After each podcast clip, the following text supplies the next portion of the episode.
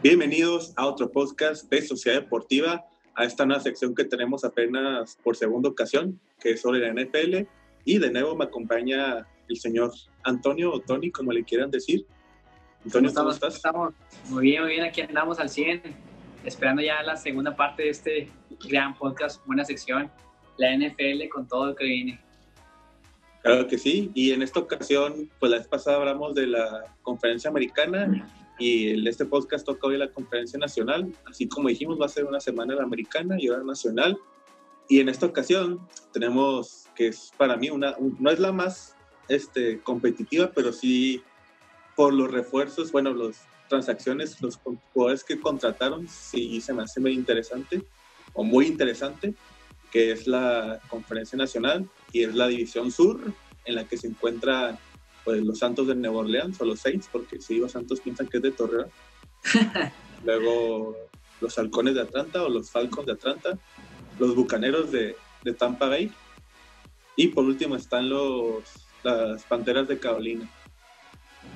Y, y, yo de estas tres, la neta, veo tres equipos que pues, van a estar ahí compitiendo por el el primer puesto y puede que una ahí se pueda brincar en la Will Car. Puede que haya sorpresas realmente, o sea, está interesante porque ya, ya se puso mucho más competitivo que la temporada pasada. Realmente Santos había dominado mucho eh, esa conferencia durante mucho tiempo, pero creo que por fin va a haber una, un alto nivel de competitividad entre los cuatro equipos. Así es, y vamos a analizar, analizar como anteriormente, equipo por equipo, empezando por el equipo que le fue mejor la temporada pasada, los Santos de Nueva Orleans.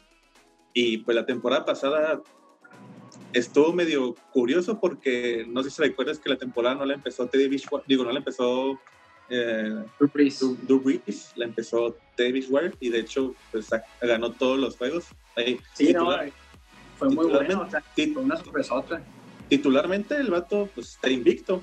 Titularmente, sí. Titularmente jugó los primeros cinco juegos, fue el, encargado de pues, cargar a, a, los Santos de Nueva Orleans. Ya después para el sexto juego regresó Drew. Y, o sea, realmente muchos analistas dijeron que eh, los Santos los daban por perdidos esos cinco juegos que tenían que ver cómo Drew salvaba al equipo. Y realmente Bridgewater hizo un trabajo espectacular, ¿eh? La verdad, o sea, no algo súper asombroso como, como es Drew, Brees. Ah, sí, obviamente. Pero hizo la chamba y tenía que hacer cuando tenía que hacerla. O sea, dio resultados. Sí, más con las herramientas que tuvo eh, Teddy Bridgewater, pues tuvo el apoyo de Michael Thomas. El número uno receptor de la liga. Receptor número uno la temporada pasada, que el rato se cansó de romper rico la temporada pasada. Sí. Y le, y después tuvimos a, pues, el cuerpo de corredores. Camara, que para mí tuvo, tuvo, dejó con muchas ganas de más, pero pues también tenía su, su lesión resentida desde la temporada antepasada. Efectivamente, pero, ahora sí esperabas más de Camara, esa acción, esa energía que tiene en el equipo de salir adelante y, Camara sacaba juegos, sacaba juegos adelante y ahora fue como más opcional, era es como que una opción más nomás. Eh, no era tanto lo principal. Y es que a excepción de Alvin Camara, pues también el que también se cargó un poco en cuestión de yardas terrestres, pues fue Latavius Murray, el segundo receptor del equipo de corredores, que pues la neta también este, se encargó muy bien de, de ayudar al equipo a pesar de la pues sí, pues no liderazgo que tuvo Camara en cuestión de yardas terrestres y después también este, la llegada, bueno, las apariciones que tuvo Tyson Hill, que el güey pues es un cabrón. Yo creo que Tyson Hill sí es el futuro de New Orleans. Es, yo creo que si se queda ahí en el equipo como yo creo que va a pasar, va a ser una, una estrellita ahí que tenían guardada. Eh, Drew Brees ya no falta mucho para que se retire realmente. Eh, yo, ¿Cuándo que le calculas? ¿Tres, cuatro años más? No, no sé. Como, como jugador top, como conocemos a Drew Brees y lo hemos conocido muy bien. Yo lo veo unos dos temporadas más, tres y mucho. Y no sé, puede que este empiece su, su declive, o sea, ya empiece que se vaya tan ahí. que vaya tan ahí, no, Pero sí, o sea, Drew Brees está pues ya pasó su mejor momento, todavía se ha mantenido a pesar de su edad. Yo creo que ahorita apenas están, o sea, apenas va a empezar su declive, realmente su mejor momento sí ha sido los últimos años. No sé si te acuerdas del Super Bowl que ganó, yo estaba súper emocionado que hayan ganado New Orleans, o sea, súper, súper emocionado. Y a partir de ese momento, Drew Brees fue para arriba y se ha mantenido muy, muy, muy en, su, en su nivel. Pero realmente los últimos años ha jugado muy bien, tiene mucho mejor equipo, en mi parecer, en mi punto de vista. Pero hay algo que, que los Santos es la la espinita en el zapato, ¿no? Que sí, todos conocemos. Sí, yo creo que eh, Drew Brees es un coreback que necesita, bueno, que a lo mejor es, este, necesitaba o hubiera merecido dos anillos, uno más de Super Bowl por la calidad de coreback que es, pero pues se quedó, hasta ahorita nada más tiene uno, puede que gane uno, uno más o dos, y todo depende. O sea, ya ganar uno es una gloria, o sea, ya ganar es un gran mérito y más porque en ese momento en New Orleans, como, como ciudad, estaba pasando por un momento terrible. Creo que era el huracán Katrina o Catarina, no, no, ¿cómo se llama?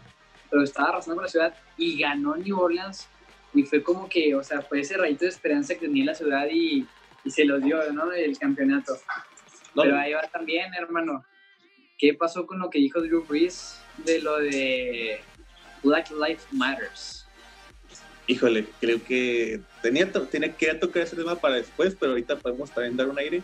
Eh, pues recapitulando lo que pasó con pues, Drew Brees, hizo ahí unos tweets, si no me equivoco.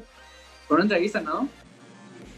Pues creo que, o sea, fue los tweets y luego y de una entrevista como que aclarando lo que quiso decir y el malentendido que dio la gente.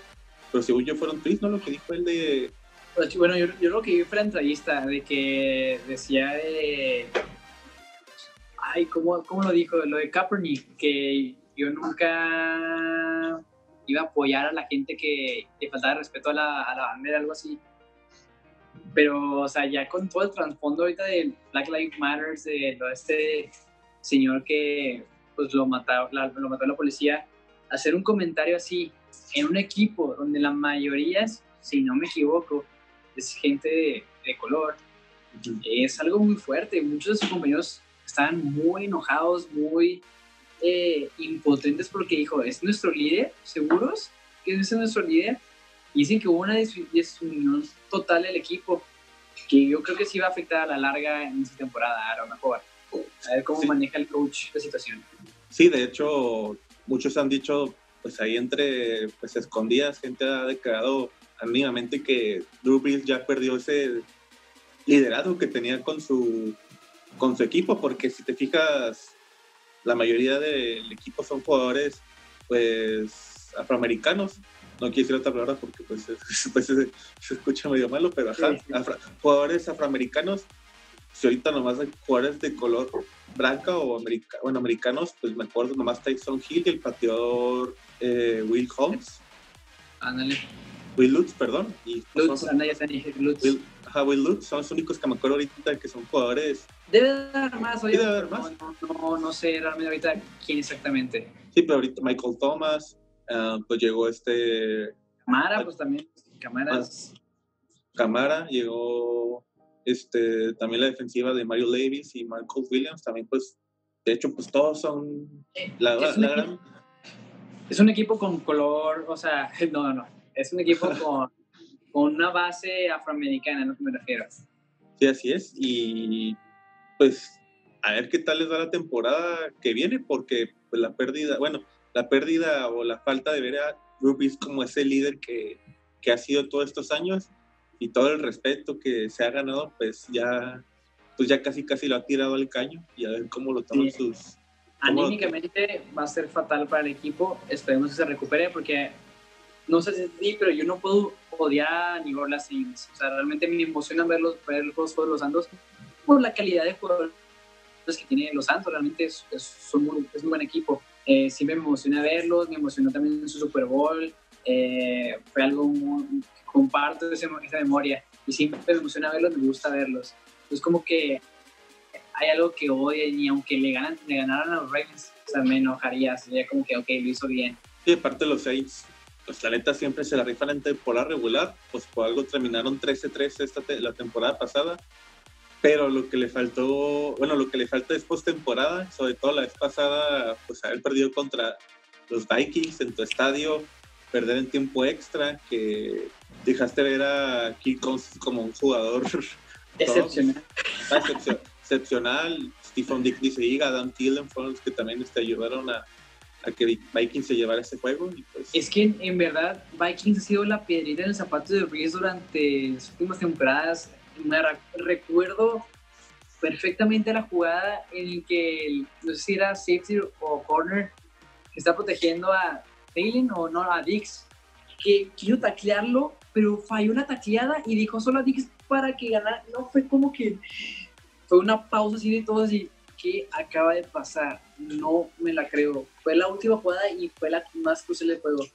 A Vikings ha, ha sabido la fórmula de Drew Brees, no han aprovechado, pero yo sí espero, yo sí espero un, que mejore el equipo de Santos, que llegue más alto, porque siempre hay mucha esperanza y caen en trancazo. Sí, y ya analizando bien lo que se viene para Saints la temporada siguiente, pues en primera pues se fue el segundo coreback. Eh, eh, ah, se fue a Colts, ¿no? Me parece. ¿O Davis Ware? Pues, ah, no, se fue. Ah, ahorita van a ver a dónde. se fue Davis Water del equipo de, pues, de Saints, pero pues llegó también un jugador de la misma división, Jameis Winston, fue va a ser el segundo coreback. Bueno, está el debate si es Tyson Hill o James Winston, pero es que Tyson Hill te juega, te juega fullback, te juega como tight end, te, juega como coreback. Te juega todo. Te juega de todo. Por eso yo creo que va a ser más utilizado Tyson Hill, pero como, como herramienta de Drew Brees, no tanto como que... Pero yo sí creo que se merece por el mérito que tiene Tyson, Tyson Hill. Ay, se me Tyson Hill, creo. Tyson, así lo voy a decir. Ah, eh, tiene mucho mérito por lo que ha hecho y jugadas grandiosas que tiene. Winston me gusta porque tiene muchos touchdowns, pero también tiene muchas, pues, muchas Ajá, o sea, la recepción es muy, muy, muy fuerte ese, sentido. Que supuestamente era por un problema de la vista que tenía y ya se operó la visión. Eh, pero no, no me da confianza. No, me no, sabes, no sabes si es una excusa o si es este, realmente una, pues un defecto que tenga ahí en la vista. Y o sea, pues realmente la misma cantidad de touchdowns es la misma cantidad de, de, ¿cómo se dice? De intercepciones. Intercepciones, perdón decepciones que tuvo, entonces es, o sea, es 50-50 lo que va a ser bueno y lo que va a ser malo. Sí, pero ahorita vamos a ver más a fondo de eso que, que pasó por Tampa Bay la, la temporada pasada. Y luego aparte, aparte de la llegada de James Winston, pues llegaron muchos jugadores, llegaron jugadores del draft, llegaron de agentes libres, y de los más importantes, el que llegó fue este Emmanuel Sanders, que estaba en Bronco la temporada pasada, y a media temporada se fue con San Francisco, y yo lo considero muy buena opción como un segundo receptor porque pues Michael Thomas era el que hacía todo en cuestión de recibir balones. Sí, de acuerdo. Y pues sirve mucho para Emmanuel Sanders y llega a un equipo en donde pues casi casi la relación nomás es una entre un coreback y receptor y pues ayuda un poco a aliviar a, a Michael Thomas a que pues hay, le genera doble de él, que se haya así más distribuido el juego entre, entre las armas ofensivas. Sí, puede aprovechar porque Michael Thomas es un jugador que en muchas ocasiones los equipos le generan una doble cobertura y eso genera que haya una posición libre o una línea abierta y pues ahí puede entrar Emmanuel Sanders como segundo receptor y pues sacarle provecho. Y aparte, que yo considero el refuerzo más importante para los Saints fue el regreso de Malcolm Jenkins. Ah, Simón Sevilla. Malcolm Jenkins, que fue uno de los que fue campeones pues, la última vez con Nueva Orleans. Y después se fue unos 5, 6 años, 4 o 5 años a, a los Eagles de Filadelfia y regresó a Nueva Orleans. Y, y Malcolm Jenkins ahorita dicen que es el que está tomando el liderazgo que está dejando Dubris por lo que pasó. Porque Malcolm Jenkins al vato lo entrevistaron y en una entrevista se ve que, que empieza pues, a, a llorar por, por lo que dijo este Drew de que él no sabe lo que está pasando pues la gente de, su color de piel, él no sabe pues lo que está pasando ahorita la gente y pues sí, resentido contra su coreback, que también dice que llegó a ser su amigo. Es que es una, una se puede tomar como traición, porque es una que tan pura que tienen y es algo que por lo que estás luchando tú y, y la, tu raza literal es una raza, tu raza está luchando por eso y que tu líder, tu amigo, diga algo en contra de eso es como que una puñalada fuertísima. Sí, pues a ver qué pasa aquí con la... ¿Qué pasa? Porque pues este pues puede haber un par de aguas aquí en el equipo de los Saints. Espero y manejen su profesionalidad como jugadores y dejen a un lado los sentimientos hacia pues hacia, hacia Breeze, que es el principal factor por la que eh, sí, hermano, es, es, es, fuerte la situación, pero sí, espero, yo también espero que se un poco. Este, ¿qué más? Ah, pues también en el draft lo hicieron muy bien, ¿eh? Yo pienso que tuvo muy buen drafteo. En general no, no voy a decirme eh, que exactamente, pero buen trabajo, llenar los huevos que intentan llenar y se ven bien. Como equipo es un equipo sólido y yo creo que sí van a llegar igual primer lugar en la próxima temporada. ¿Tú crees que lleguen en, queden en primer lugar? De la edición, sí. ¿No crees que se les complique un poquito por, por la llegada de otro coreback? Por no, no, es que todavía no hay química, todavía no hay conexión de juego con, con ese equipo. Pues mira, Breeze ya no tiene mucha química, que digamos. Tampoco. buen punto, buen punto. Pero, bueno. Eh, yo, yo, creyendo que el roster de Santos es mejor, o sea, en general. Y yo, yo pienso lo contrario, pero ahorita, ahorita hablamos de eso, porque entre el equipo que estamos queriendo mencionar y los Santos de Nueva Orleans, hay uno ahí en medio.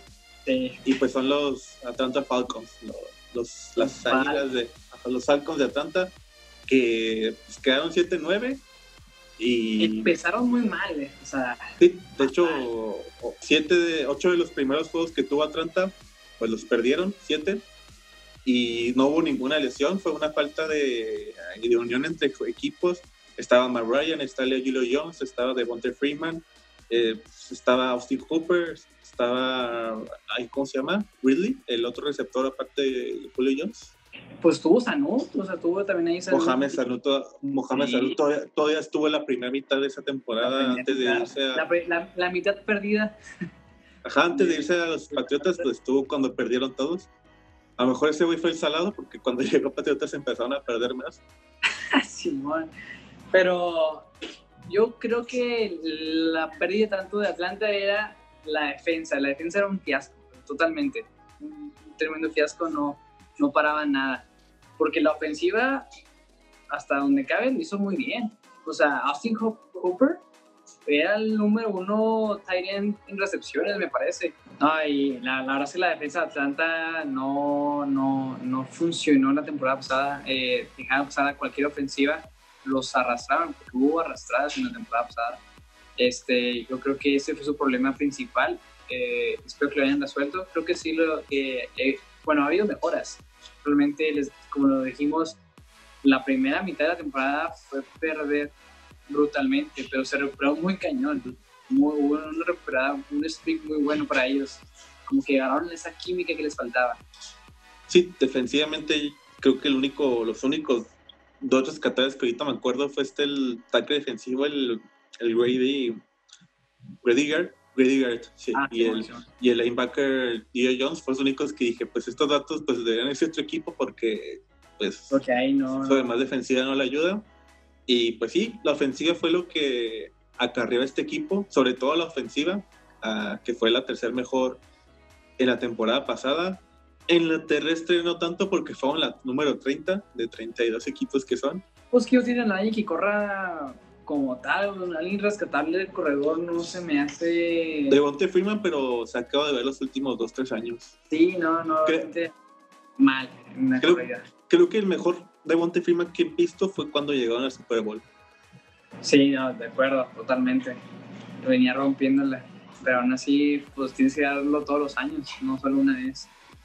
Sí, y pues a ver qué pasa con el equipo de Atlanta, porque tuvieron pues algunos refuerzos, pero también unas despedidas de jugadores pues medio importantes. Como dijimos, Cooper era un super Tyrant y se fue. No sé qué equipo se fue. Creo que a Miami, no estoy seguro. Los, se fue a los Cleveland Browns. A los Browns. Y quien llegó como reemplazo fue ajá, Hayden Hortz, el está en Baltimore. Que, que honestamente se hace un muy buen Tyrant. Llegó teníamos demasiados en Baltimore, era como que, pues, bueno, uno más. Sí, pues con sus 3, 4 Tyrants, y pues obviamente el que se quedó con la titularidad fue este Mark Andrews. Sí, sí, de acuerdo. Y Hayden Hurst creo que es su segundo año, ¿no? Tercero como... Es el tercero como Lamar, fue el mismo año que Lamar. A la madre. No, pues sí, ya qué tal le va a Hayden Hurst. Como, pues yo creo que es el titular porque... Sí. El otro Titan... Los otros dos Titans que se trajeron, según yo, fue una agencia libre y uno que no lo drafteó ningún equipo. Sí, no. Y Hayden Hurst tiene una corrida muy, es muy rápido, ¿eh? o sea, es grande y muy rápido, entonces puede funcionar muy bien ahí. Julio Jones, eh, para mí, es el mejor receptor que hay ahorita en la temporada, digo, en, en, la, en la liga. Para mí. Sí, para ti, para mí es Daniel Hawkins, pero pues, ajá. Es que Hopkins no, o sea, tengo que, claro que Hopkins se hace poca madre, o sea, ese güey es, es, otro nivel. Pero Julio Jones, güey, te atrapa lo imposible y te corre las rutas imposibles. Sí, yo te puedo decir, ah, yo te puedo decir que Andrew Hawkins es mi primer lugar y el segundo es esa fuerza Julio Jones. Sí, esa es la diferencia entre los dos, ¿verdad? Pero es que sí, Hawkins también es una reverenda bestia. Pero sí, Jones es un pedazo de, de, de receptor y tiene récords, no me acuerdo cuántas yardas en un solo juego también junto con Cooper Cup, que lo acaba de romper. También la ah, sí, cierto, sí, la temporada pasada. Y pues está también Matt Ryan, pues es buena dupla la de Matt Ryan y, y, uno Es un buen quarterback. O sea, si, si tiene armas, es muy inteligente y sabe, es maduro en lanzar la pelota. Lo, lo único malo también ahorita es la edad. Ya 35 años, ya, ya te pesan y pues su momento fue el cuando perdió el año que perdió el Super Bowl. ¿Era ahí o era muy difícil que lo hicieran después en alguna otra temporada? Y pues no creo que... ¿Cuál fue el Super Bowl después de ese? Fue el de Patriotas contra... Eagles. Eagles, sí. Híjole, sí, no, si era ahí o nunca, porque desde ahí fue el bajón del equipo de Atlanta, o sea, seguía siendo promedio bueno, o sea, arribita el promedio, pero aún así no, no, no, no lo que había dado esa temporada. Se veían muy fuertes y qué buen Super Bowl. Sí. Pero sí, luego, Ryan es alguien muy maduro y, y, con mucha experiencia ya en el juego. Sí, y luego también para mejorar ese lugar 30 que queda en, en ofensiva, en yardas terrestres, pues llegó también Todd Gurley, directamente de los Rams. De los Rams. Pero yo tengo la duda si es el Todd Gurley de hace dos años para atrás o un Todd Gurley que fue la temporada pasada. ¿Qué digo? La temporada pasada no tuvo malos números, pero como estuvo en el 2017, 2018, sí, sí dio un bajón, pero pues todo por su lesión. De estar aquí, bajó aquí y como que estaba más cayendo y luego se recuperó como que al final otra vez a la mitad y estuvo, estuvo muy raro tu Curly. Es un jugador, pero siento que no es consistente en su manera de jugar. Tiene juegos muy buenos tiene juegos muy malos. Sí, aparte Todd Gurley, pues la calidad se le conoce, pero esa es la duda. Atlanta se trajo al Todd Gurley de hace dos o tres años, o al Todd Gurley de la temporada pasada, y pues yo le doy el beneficio de la, el beneficio de la duda, pero, pero, tampoco lo va a agarrar en el draft, en el fantasy, por si las dudas. Lo voy a agarrar en el fantasy. Como. Fíjate que mucha gente sí se fue con la pinta de que Todd Gurley, no hombre, voy a agarrarlo y voy a hacer muchos puntos y nada, mocos, o sea, se por nada. La, primera mitad de temporada no te hizo nada tu ya hasta la segunda medio se levantó, pero pues medio. Sí, efectivamente. También que no, o sea, no tiene su línea ofensiva, no le habría ni los huecos, entonces tampoco es que no le ayuda mucho. O sea, realmente el, el donde escurrirse no había mucho, no había mucho lugar, pero pudo haber hecho un mejor trabajo por él solo, ¿sabes? O sea, abrirse lugar él solo y partirse en la, pero siento que flojeó, o sea, él personalmente flojeó como jugador. Sí, pues a ver, a ver qué tal le va. Tan siquiera no va a tener tanta carga en Atlanta porque está con Devonte Freeman. En Ramos es el, único corredor de la neta, pues bueno, que había. Sí, sí. Y, y, pues a ver, a ver qué pasa con Atlanta. Yo, la neta, Atlanta, a ver qué tal le va. ¿Dónde lo pones? Y te lo, te lo pongo ahorita que acabemos analizar los cuatro equipos. Y el equipo también, digo, ¿qué? Pero bueno. Eh, siguiente equipo, que era el que tenía mucho interés de hablar y saber tu opinión, pues los tampaneros de Buca, los bucaneros de Tampa Bay, los tampaneros de bucaneros de Tampa Bay, de Tampa Bay ah, los Bucks de Tampa Bay, que pues la temporada pasada quedaron 7-9 y pues todos recordamos el 30-30 de, de Jameis Winston, que, que 7-9 con 30 intercepciones, la neta... Está, rifado. está muy bien, la neta, y los 30 touchdowns. 30 touchdowns también es un número muy respetable, o sea, es buen número. Imagínate si hubieran sido eh, 15 de las intercepciones touchdown, no, hombre, o sea, al nivel de MVP, pero realmente no, o sea, no es así. Eh, digo, tuvo un problema, del, supuestamente tenía un problema de la vista. Y yo creo que él veía a dos de sus receptores en vez de receptor y, safety o receptor y corner. se le daba a los dos a ver quién cachaba. Pero sí, o sea, es demasiado el rango de error que tenía Winston. Mínimo, Winston no, aplicó la respuesta de Sam Darnold, que el cabrón, aparte de su enfermedad de transmisión sexual, hoy estuvo un tiempo diciendo que el cabrón veía fantasmas durante los partidos. ¿Tú no viste ese pedo? No. Que güey, después de perder, después de perder un partido en una entrevista, el güey aclaró que no, es que en los últimos partidos que hemos perdido he visto como que fantasmas. Al rato te paso la. No. Esa, entrevista que tuve fue como que qué verga con esto, güey. no lo tenía aquí, ya abajo hasta aquí, güey, no. Sí. Pero bueno, este, Jamie Winston, creo que lo que le sobra. Bueno, gracias a esos más de 30 touchdowns fueron gracias a Mike Evans y y, Goodwin. Y, Goodwin, la neta, esos datos, yo la considero como la mejor dupla de receptores. Efectivo también. Que hay en algún, que hay en algún equipo, porque la neta, esos datos. No, son la, mera pistola, son la mera pistola. Pero, eh, o sea, más bien se hicieron la mera pistola la temporada pasada. Como te digo, la química es importante y hubo una química entre ellos, entre agarrarle y todo, que se sintieron conformes con los pasos que les daban, que los números fueron impresionantes de ambos, impresionantes. Y déjame más que se cargue la página para darte el dato. Y, pero algo gracioso también que me, que me da risa los tampaneros de, bueno, los bucaneros de Tampa Bay, no sé por qué siempre digo tampaneros, es que en yardas, en yardas aéreas fueron la número uno, pero también en intercepciones fueron el peor equipo, o sea, sí está medio rara ese dato, pero pues así es, o sea, la mejor ofensiva aérea, pero también la peor ofensiva en cuestión de intercepciones. Pues, y, y es bien el quarterback eso, o sea, realmente te digo, ese quarterback no bien el receptor, el receptor pues te agarra lo que le des cuando es un buen pase, pero si no, no es posible. Sí, y luego también, pues, te digo, pues eh, Mike Evans y Goodwin fueron los, pues, los rifados porque ambos tuvieron más de, más, más de mil yardas. Impresionante, la verdad. De hecho, de esta división, el que tuvo más yardas por pase fue de los corebacks, de los cuatro corebacks de esta división. Fue este. Fue James Winston con, con 5.000 yardas corridas. Ah. Drew Brees tuvo 2.000 y algo, pero se entiende porque perdió sí, cinco partidos. Jugó... Ajá. Eh, este. Matt Ryan tuvo 4.000. Ay, pues pues más o menos cercano a lo que hizo Winston. número y, bueno, Ajá, y pues Yo Allen, nada, quién sabe cuántas. Kyle Allen tuvo 3000 y algo. Ahorita. Ahorita hablamos de eso. Ajá, ahorita hablamos de eso. Pero sí, o sea, pues el vato, pues, digo, pues supuestamente está lo de su enfermedad en los ojos o su. Ajá, pues su pedo en los ojos y pues se operó. Y pero ya perdió titularidad, o sea, ya la oportunidad que tenía ya no la tiene. Sí, al menos que se te chingue Drew Brees o... Que sí es posible. Que sí, también es posible. Pero también está Time Hill, como lo dijimos, entonces quién sabe. Pero bueno, tiene un, buen, tiene un muy buen brazo, la verdad, tiene un buen brazo. Pero pues ya llegó su reemplazo. Sí, aparte también te corre, pero ja, llegó el reemplazo y pues qué buen reemplazo, la neta. O sea, pues, la llegada de Tom Brady al equipo de, los Bucaneros. Pues, El maravilloso y hermoso Tom Brady, según Fede.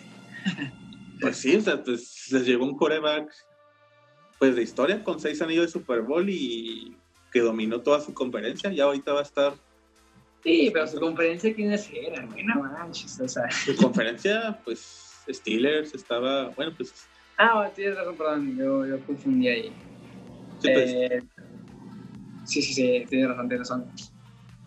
Ah, pero bueno, o sea, sí es muy bueno y todo lo que me digas, pero ya está en declive, hermano. O sea, ya no es el Tom Brady que ganó los seis Super Bowl. sí, pero creo que Tom Brady es la mejor solución que tienen para solucionar su problema de intercepciones. Ah, no, de acuerdo, pero eso sí. Intercepciones sí, pero el problema, ese no era un problema del equipo, era un problema del quarterback. Pues por eso, o sea, y llegó otro coreback que no tiene ese problema. De acuerdo, pero a lo mejor es la calidad, la rapidez. Yo creo que, digo, soltar la bola de Tom Brady o que a lo mejor le pueden pegar más acá en Tampa Bay que lo que le pegaban en Patriotas. Mm, no, afectar, tanto, porque en el draft se trajeron a, Ah, sí, vi, güey. a dos de los mejores, a Tristan Wirtz, que Ah, fue, el, fue el primer pick de, de los Bucaneros, y pues es un tackle ofensivo, para, cuidar su línea ofensiva. Y luego creo que, no me acuerdo si su tercer o cuarto pick también fue un, un tackle ofensivo que también va a ayudar ahí a la línea ofensiva de, de los Bucaneros. Y Pero también, o sea, pueden ser muy buenos en colegio, pero a la momento de la NFL eh, no va a dar lo que tienen que dar. Pero esperemos que sí, realmente Tampa Bay, en lo que es como equipo, como sociedad, por así decirlo, hizo las cosas muy bien. O sea, vieron sus problemas, dijeron, ok, la solución es esta y esta y esta, y fueron por esas soluciones. Si dicen, si le van a pegar a Tom Brady, no, vamos a poner a, a- a estos drafteados que normalmente cuando son drafteados de líneas ofensivas dan resultados desde desde el primer año. Entonces, esperemos que sea así. Eh, si es así, junto con la otra arma que ya tienen también, o sea, es muy peligroso ahorita Tampa Bay, muy peligroso. Sí, si ya no le va, si les, de por sí les sobraban las armas con Mike Evans y, y Godwin, ahora pues el nuevo la cerrada para, pues sí, pues para terminar bien el, el cuerpo de receptores y pues a las cerradas también, pues Robert Gronkowski que llegó también a al equipo de los tampaneros, ah, puta madre, güey, los tampaneros, güey, los bucaneros de Tampa Bay, Yo lo digo, Los bucaneros de Tampa Bay. Buccaneers, diles Le voy a decir- Buccaneers. le voy a decir los, bu- los Bucks, y así para que se quede. Pues Gronkowski también que pues, salió del retiro, la neta, Volvió de la muerte, el hermanazo. Volvió por- gigante. volvió por, por dos picks que llegaron a, a Patriotas y le llegaron muy bien porque pues draftear dos picks por, De por un jugador que está, que está en el retiro, pues sí es un... sí Se la Muy pero... buen deal. Y Gronkowski, verga, güey, es que yo sí lo veo como... Como el- de los mejores a las cerradas que da a ver. Le tengo muchas esperanzas, la neta. Pero también cómo le cayó el retiro. O sea, tengo, o sea, eso de... El vato cuando salió era una bestia. O sea, yo creo que hubiera seguido y hubiera sido siguiendo la, la bestia que es. es que El retiro le pudo haber pegado, no sé, algo. es que aquí son dos cosas. O tu retiro te tiró paro por las lesiones que traías ahí ya cargando, o te perjudicó a perder el nivel que traías aún con tus lesiones. Y pues yo al Gronkowski sí creo que le gustó este año, le sirvió para pues para recuperarse sus lesiones y yo digo que sí la va, sí la va a romper junto con Tom Brady, más porque pues, Fue la un- química que ya había. sí, es un arma favorita que tiene Tom Brady, es alguien que le gusta mucho jugar y pues Y aparte de tener a esta bestia, es, inimaginable. Realmente lo, lo ves y cuánto lo musculoso que es. Y ahí. Yo, yo, como cualquiera que quiera taclearlo, es como que no, pásale, sí, no, tú tranquilo, estás que en tu casa. Sí, o sea, es, da, intimida, intimida, es intimidante. Y a ver qué tal le va, pues ya con Mike Evans, Goodwin y, y Gronkowski, los Bucks se pueden dar bien, por bien servidos. Sí, no. Aéreo, pero ¿quién tiene corredor? ¿Tiene de corredor a... Buena pregunta, no, nadie, Exactamente nadie. nadie, pero... Cuando te enfocas nomás en el aéreo, te puedes descifrar medio fácil, hermano. Necesitas Sí. que algo, una escapadita ahí. Mira, líderes en, en, en yardas terrestres tienen a, a Jones, Jones segundo, no sé quién sea la neta, Eh, güey, nunca lo he escuchado en mi vida. y su segundo lugar es James, James Winston, así que pues no... No o sea, no- corrida, corridas nulo, por así decirlo. A menos tiene una sorpresa ahí guardada, pero ahorita es nulo. Pero aéreo es, o, sea, te digo, es uno casi nada, pero tú súper lleno acá a niveles muy, muy grandes. De hecho aquí puedo ver que en Jadaster son el, el quedó en el lugar 24, así que pues no, no, no, es su fuerte. Pero pues sí, les va, yo sí les va, les va a ir muy bien. No sé qué tan bien, por lo mismo la química, pero sí a ir bien. Sí, más porque vamos a tener eh, dos partidos por temporada ahora, mínimo en esta, un Breeze contra Tom Brady. Sí, va a estar increíble, yo ya estoy emocionado. Cuando, pues, cuando Patriotas estaba en, bueno, cuando Tom Brady estaba en Patriotas, este una, vez una vez cada cuatro años, ajá. Y pues ahora van a, van a estar este, pues dos partidos obligadamente dos semanas. Digo, una temporada. Una temporada. Culero para Culero para más Ryan que va a recordar los malos momentos con la llegada de este cabrón, güey, con Tom Brady. que también va a jugar con él dos veces. Efectivamente. Malos momentos le han venido a la mente cuando vea.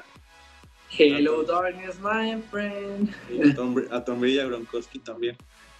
Y, y ya. Y luego, nomás para recordar que eh, en el estadio de los Bucks va a ser el Super Bowl. Ah, sí.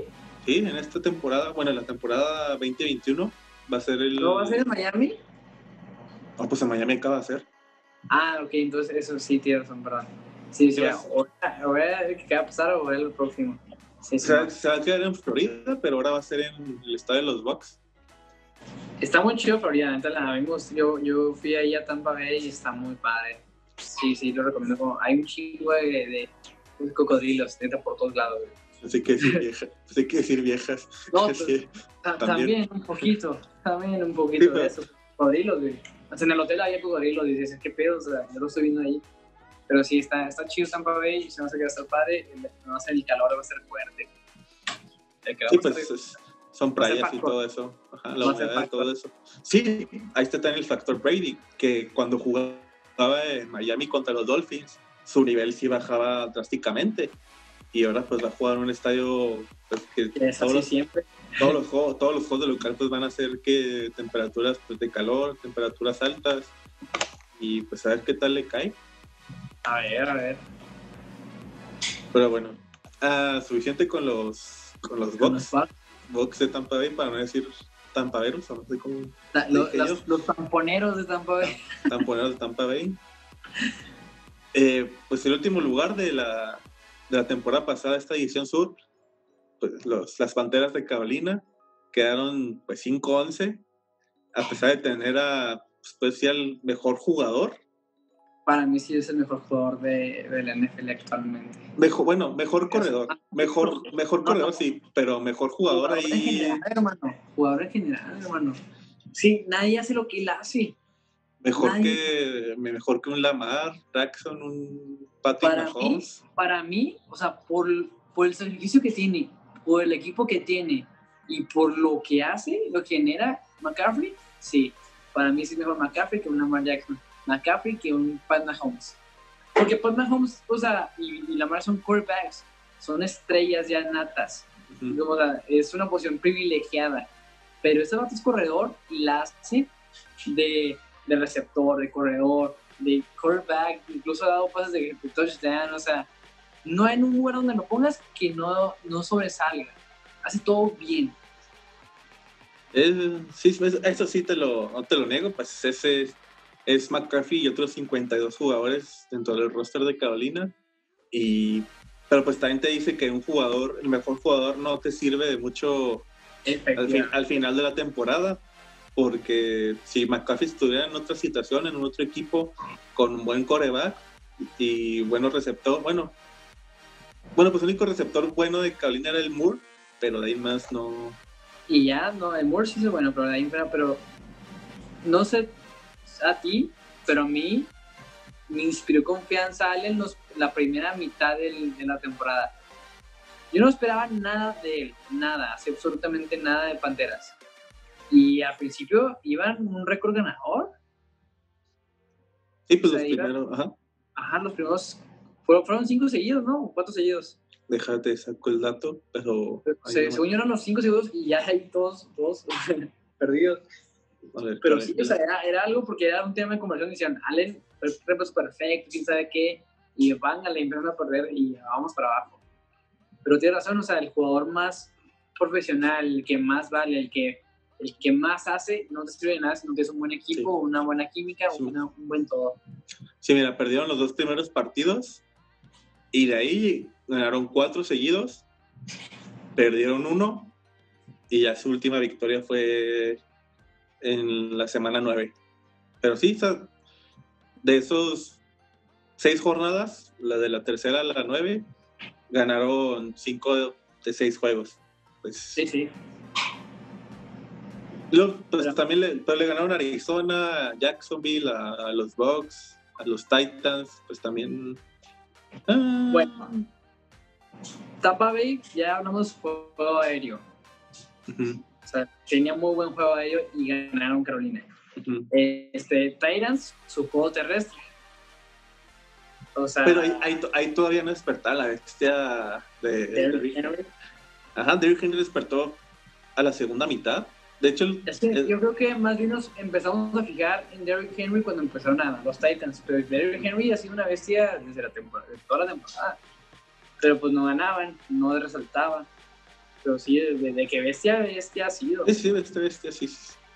Pero bueno, tanto te gustó que Allen, Kyle Allen que ya se fue. se fue a los, al, bueno, iba a decir Redskins, pero ya no, se fue a Washington, ahí, entre comillas, el hombre. Ajá, Washington. Sí, se fue a Washington, pero pues, también llegó Davis Well, el que comentamos antes, que fue el que mantuvo todavía con esperanzas a los seis, las primeras cinco temporadas.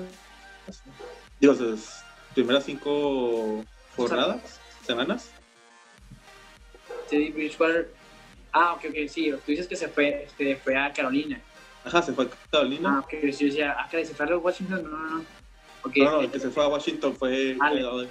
Simón. Pero nomás Allen, ahorita va, o sea, Allen va a ser el principal en Washington. Pues a quién más, el otro güey no ni sé quién es la neta, pero pues. No, fue, creo que fue un novato su segundo año, pero tampoco sé quién es, Haskins o. ah, Haskins o Haskins, ajá, Simón. Ah, no sé. Pero. No, realmente no lo armó pero no sabía si hayan agarrado, no sé, un draft o algo, un, intercambio de jugadores, pero no. La no, coreback, fue su, su, mejor refuerzo fue Kedade. No, ah, de coreback sí, pero de refuerzo en general, otro, otro. No, la neta, que yo recuerdo ahorita, no. Sí, de draft. O sea, el draft sí, tuvieron que traerse a alguien o buenos jugadores, pero no ahorita sí que llegaba, pues tal, tal, no, neta no me acuerdo. La bestia este fue el, el número 2. ¿El receptor? no, este linebacker, creo. Que es, yo lo vi jugar y dije, qué pedo, o sea. no, no me acuerdo el nombre, la neta, así que pues, eh, Yo tampoco me acuerdo el nombre, pero yo creo que va a ser el mejor de la liga el próximo año. Así te pongo, el mejor de la liga el próximo año. Por, por la actitud que tiene, por lo, lo bestial que juega. O sea, él sí, yo veo un Ray Lewis como él, así te lo pongo. ¿Tan así? Así, yo lo vi, y dije, ¿qué onda con este güey? O sea, sí se me hace que haya sido el draft número 2. O sea, ah. cabrón, cabrón. No, pues ahí cuando nos toque la división este, ahí sí te, investigo bien quién es. ¿Cuál es sí, pero pues, ahorita Carolina, es que Carolina, pues nomás McAfee. Ja, McAfee, pues ahorita medio van a aliviar a McAfee con la llegada de Teddy Bridgewater y también con la llegada de, de Robbie Anderson, que fueron los dos, dos más. El de Jets, ¿verdad? Ajá, el de Jets ahí para que pues, no le den tanta carga a, McCaffrey, porque la neta, si le dan, si le el mismo importancia o las mismas, las mismas jugadas que tú, sí se puede llegar a lesionar bien cabrón. Y ya tenía una lesión de la espalda baja, o sea, ya tenía resentido algo ahí, y ahora sí el vato dijo, no, no hay pedo, por, el equipo, ¿verdad? Pues yo creo que por orgullo de que no, sigo jugando. Y pues obviamente siguió rompiendo, pero pues ahí aguas con, con McCaffrey que pues, lo puede agarrar en el, en el fantasy, obviamente. Sí, es que no debe ser el primer. El primer pick que agarre el fantasy entre nosotros va a agarrar a McCaffrey. A McCaffrey, sí, exactamente. Bueno, fue el primero que yo agarré la temporada pasada, fue el primero que yo agarré. Yo no lo agarraría, pero si fue el ¿Tú no lo agarrarías? No, tengo una vibra, un sentimiento, algo que me dice que este güey se va a lesionar. Va a lesionar. muy antes de la primera mitad de la temporada. Híjole. No, sé, traigo, traigo esa, no sé, inquietud de que no, no cuesta agarrarlo. No, yo nací, aunque me dure cinco juegos, güey, los cinco juegos van a ser como 35 puntos en el fantasy, entonces...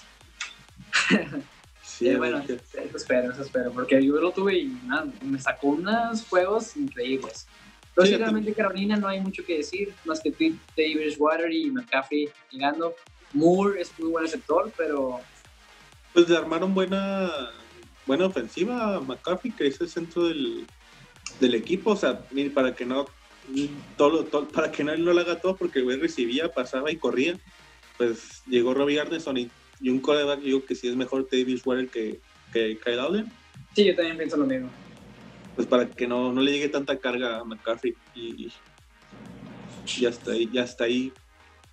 Y ahora sí, hermano. Ahora ah, sí, ¿cómo los pondrías? Yo, la neta, pondría quien pasa como el primer lugar, el primer puesto de esta edición, serían los Bucks, Tampa Bay. ¿Tan así te fuiste? Sí, es que yo creo que ofensivamente, en cuestión de receptores, veo mejor a un Mike Evans, a un, a un Goodwin que, que Sanders y Michael Thomas. A Tom Brady lo veo mejor que Drew Brees a la cerrada veo mejor a Gronkowski. O sea, ¿tú opinas que Tom Brady mejor que Drew Brees? Con este equipo que está, sí, ajá. Ahí es donde yo no lo pienso, en la neta. Eso, es lo que yo pienso. Tom Brady, respeto todo, pero sí va en declive. Eh, como dijimos ahorita al principio, eh, este Breeze se ha mantenido en ese nivel y no todavía no va a llevar su declive como tal. Y ya Tom Brady ya llegó a ese declive de envejecimiento realmente. Entonces yo creo que sí va a ser allí. Es que ese declive, declive no lo veo tanto porque la temporada pasada el güey no tuvo receptores para demostrar su calidad. Y ahora con Mike Evans, Goodwin, eh, Gronkowski, yo creo que sí va a tener, o sea, tiene armas para demostrar que la neta no, que todavía tiene ese nivel, no tanto como el de sus mejores 30 más o menos, pero sí todavía tiene un nivel poquito mejor que Drew Brees. Yo te digo que no, no estoy seguro de eso, pero ya veremos en la marcha de la temporada cómo, y, nos va. Y tiene mejor eh, a la cerrada el equipo de los Bucks, a comparación de la cerrada de, de Saints, que ni lo mencionamos, el, el Jared Cook. Sí, sí. Pero corrida tiene más Santos. Sí, Alvin o Porque, es más, por eso, simplemente porque Santos tiene alguien con quien correr. O sea, realmente los Bucks no tienen a nadie. No, pues el que mencionamos ahorita, pero. Eh, pues, o sea, nadie, lo conoce, ajá. Exactamente. Camara te corre. Pone que sea una buena temporada y corre poco, pero pues te corre algo. Sí, lo, el de Murray. Ajá, exactamente. O sea, yo creo que hay más oportunidad por el balanceo del equipo que tiene Santos. O sea, es un balance total. Que el de Bucks. entonces tú pones el primer lugar de esta división te, quedas con Santos. Sí. Bueno, pues ahí, está nuestra comparación. Yo voy por los Bucks y tú por los Santos. Y si el segundo llegara al wildcard, ¿a, quién te Pues sí, ahí sí Tampa Bay realmente no, no, o sea, es nomás el switch entre esos dos. Sí, está como el de, Andrew Hawkins y Julio Jones. Yo primero de Andrew Hawkins y Julio Jones y aquí Tampa Bay con y luego Saints y caso al revés. Efectivamente, pero yo creo, yo sí creo que el wildcard sí va a ir en esa división. bueno, este. Yo sí creo bueno, que. es, es que. Porque oh, que ya son tres. Ya, ya, son tres los. Por eso te lo digo. No te creas, sí. Sí, la neta, sí. Un wildcard va va a ir en esa división. Sí, el único que no se va a quedar con creo que va a ser en la división de, de la, de la, de la este de la nacional donde está Filadelfia, Dallas. Sí. De ahí más los demás se van a llevar un, el segundo lugar se va a llevar los, los wildcard. Sí, no, no creo que ni ninguno, no, es que ni, ni Gigantes, ni Dallas, ni Filadelfia, ni nada, güey. Pero bueno. Dallas, de ahí más, no sé. Dallas tiene un, un, equipo bueno, pero hasta ahí. No sé qué tan bueno ahorita por todos los cambios, pero vamos a ver en el futuro. Después, después lo analizamos. Bueno, y ya nomás ¿Cuál sería tu tercer y cuarto lugar? Híjole, hermano. Atlanta sí va para mi tercero y cuarto otra vez Carolina. Sin embargo, mi McCaffrey creo que puede dar sorpresiva. La neta. Uh, sí, yo sí creo que puede dar más. Yo, yo aquí también brico la misma, yo te la volteo. Carolina como tercero y Atlanta como cuarto, sí. O sea, yo creo que con lo que se reforzó, como dije ahorita en corebacks y receptores, este, Carolina yo creo que sí tiene con qué llegar a tercer, llegar, llegar a tercer lugar. O también Carolina puede llegar a segundo, porque quién sabe cómo está en las aguas ahorita en, en los Saints. O sea, ¿tú crees que a lo mejor los inclinan en tercer lugar esa temporada? Carolina. y esa posibilidad en la mente yo no la tengo. Yo sí tengo esa posibilidad de que Carolina puede ser esa sorpresa, ese caballo negro dentro de la conferencia. Mira, te puedo decir que mi segundo favorito, bueno, mi segunda sorpresa que puede llegar a ser esta conferencia es Carolina. Porque la primera sería. La mía, la mía serían los Cardinals. Ay, güey. Pero bueno, este, no sé, siento que Atlanta puede ser más sorpresa que Carolina y Tampa. Entonces, sí, sí, porque es un, es un equipo que todavía no está tan en reconstrucción como otros. O sea, sí tiene un buen equipo, buena ofensiva y buenos jugadores. Nomás está la defensiva. Si la mejoran un poco la defensiva, pueden incluso llegar a segundo. Yo sí creo que Atlanta puede llegar a segundo lugar. Eh, y a lo mejor, a lo mejor, Tampa se queda en último. Es que, o sea, los aguas están muy confusas, no hay nada claro. Sí, Pero ya cuando empecemos, cuando, veamos un juego de ellos, ya vamos a saber cómo va a estar. Ah, yo, yo con un juego no me gastaría, me tendría que gastar los primeros cinco o seis a la primera mitad. No, pero pues ya sabes cómo está la química, no me refiero de química, cómo va la proyección del equipo. Porque si es una arrastrada, no sé, 50-0, o sea, hay, hay una alerta roja ahí, ¿sabes cómo? Ah, sí, sí, sí, también. O sea, realmente hay que ver esos, esos factores, pero sí, ya, ya quiero verlos, ya, ya estoy emocionado. Es una, una conferencia que no está a su mejor nivel, pero es competitivo por lo mismo. Entre, entre ellos está competitivo, la neta. Ah, entre ellos está competitivo, efectivamente. Y pues sí, pues a ver, a ver qué sucede. Pues cada quien dio nuestras predicciones y no, no coincide ninguna con la mía con la de con la de Tony.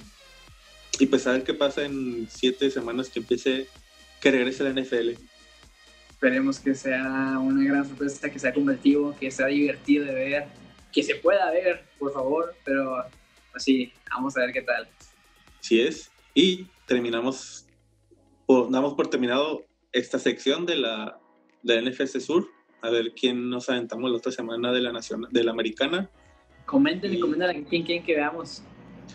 Y las demás, bueno, todas las ediciones son buenas si le sacas, si le investigas acá bien. Sí, la neta sí. Y antes de irnos, antes de terminar nuestro podcast, en el día de hoy surgió una noticia, pues la noticia más importante que ha pasado en la semana, o más bien la única. Hasta ahorita, hasta hoy el día miércoles 15 de julio del 2020, que ya saca el 2020, por favor. Em, pues Dad Prescott, Dad Prescott, Tony, que, que no firmó su, su renovación. No, no, renovó su contrato por cinco años que le, que le ofrecía Dallas. Dad Prescott quería cuatro. Aquí entra, porque a lo mejor se preguntan, ¿por qué un año? Porque en cuatro años Dad Prescott tiene 30 y todavía es un buen punto dependiendo, ajá, sí, dependiendo su, su nivel de juego en ese tiempo, en esa, pues sí, en esa edad. No sabemos qué vaya a pasar, si vaya creciendo, se quede estancado o baje. Él lo que hizo fue apostar en sí mismo, con, con lo que quería de cuatro años. Dijo, ok, yo en cuatro años voy a ser un, un quarterback top, en el que yo como quarterback top, o sea, de élite, voy a cobrar mucho más que en un contrato de cinco años es lo que él pensaba, apostando en sí mismo. Que le puede haber salido mal o le puede haber salido bien, quién sabe. Sí, Pero sí, se apostó al mismo y siempre yo pienso que apostar a ti mismo es muy bueno, porque te motivas a, a callar bocas. Y entonces, yo creo que es, sí deben darle su contrato de cuatro años, si sigue insistiendo. Eh, Ezequiel insistió por un contrato millonario y se lo dieron como un bebé. O sea, un bebé que ya toma tu contrato, tu dinero. Entonces yo digo, ¿por qué no? O sea, yo sí pienso que sí, debe ir por luchar por él. Pero Ezequiel, yo lo considero mejor jugador ahorita que que Prescott, la neta, Prescott, creo que... Pero realmente dentro del equipo, el líder no es Ezequiel. El líder del equipo, la esencia del equipo es Dak Prescott. Es que aquí entra un factor, o sea, pero O sea, aquí tú quitas a Ezequiel y te quitas un corredor, pero realmente si estás haciendo corre- otro corredor, corrió muy bien, lo poco que jugó, jugó muy bien. O sea, realmente la millonada que gastó, se lo pudo haber, a lo mejor no tanto como tal, pero ahorrado algo con el corredor que tienen ahí. De, una parte para Prescott. Ajá, y Prescott es, a mí se me hace un buen quarterback que sigue en desarrollo, se hace muy coachable, no coachable, coachable. y, y que puede mejorar muchísimo su nivel, mucho, mucho. Sí, Sus pues, números todo- están ahí, sus números están ahí. Sí, pues a ver qué tal le va ahora con su nuevo coach, el McCaffrey. Aparte, McCaffrey no, McCarthy. McCarthy, perdón, es que sí, me sale mi... No, ahora. McCaffrey está coaches. Eh, sí, pues McCarthy, a ver qué tal le va con, con los Cowboys. Y pues sí, pues ahorita firmó como jugador franquicia Dak Prescott pues, por un año. Que ¿Cuántos es lo- millones? Ah, 40 y cacho, ¿no? 40. no, fueron... Ah, déjate, busco aquí ¿Por rápido. franquicia? Por franquicia, momento de 38. 38. Ujú. Pues no la nota, sí se me dio la nota ahí. Sí, o sea, a mí también me gustaría que me dieran de esos millones por ser jugador franquicia, la neta, pero pues, Es más, con que sean pesos, 38 millones de pesos no pasa nada. ah, sí, yo con eso, Pero, pero pues sí, es mucho dinero que se manejan con ellos, ¿verdad? Y creo que nunca es suficiente eh, para ellos. Siento que a lo mejor podrían jugar por mucho menos sin ningún problema, pero pues quieren aprovechar al máximo sus habilidades, que es respetable, es lo que pagan en su, en su oficio. Sí, Pero pues. pues, tienes que demostrar que es el mejor. sí, pues viven de eso no toda su vida, nomás son 15, 15 años si bien les va. Pero digo, o sea, obviamente una persona promedio con un millón de dólares vive toda una vida. o sea, es como, no, es como que le afecte el, el, si sea más o no, sino es pues para no solo su vida, sino vida de sus nietos y bisnietos y la chingada. Es para dejar la herencia, bueno, es que ten cómo se gasta su dinero, Sí, puede, pues, sí, que no, puede que nomás alcance a sus hijos, si bien le va.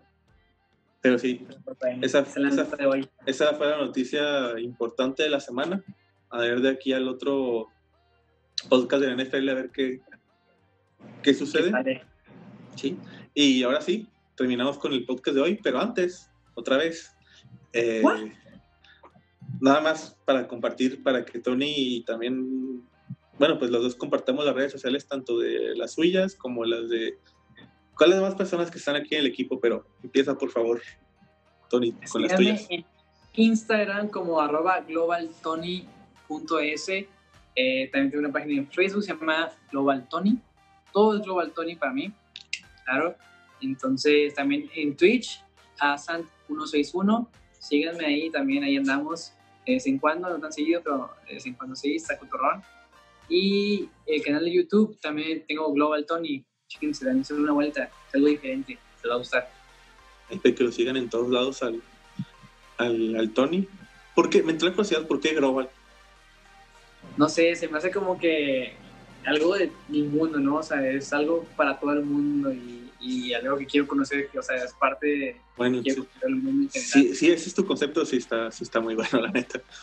Y tú, Va- por- va- bueno, va ¿por qué creías que era global? ¿Cuál era tu suposición? Mm, no, no sé, o sea, no tenía ninguna así que suposición, pero Que me dijeron que, otros me dijeron que ¿cómo fue?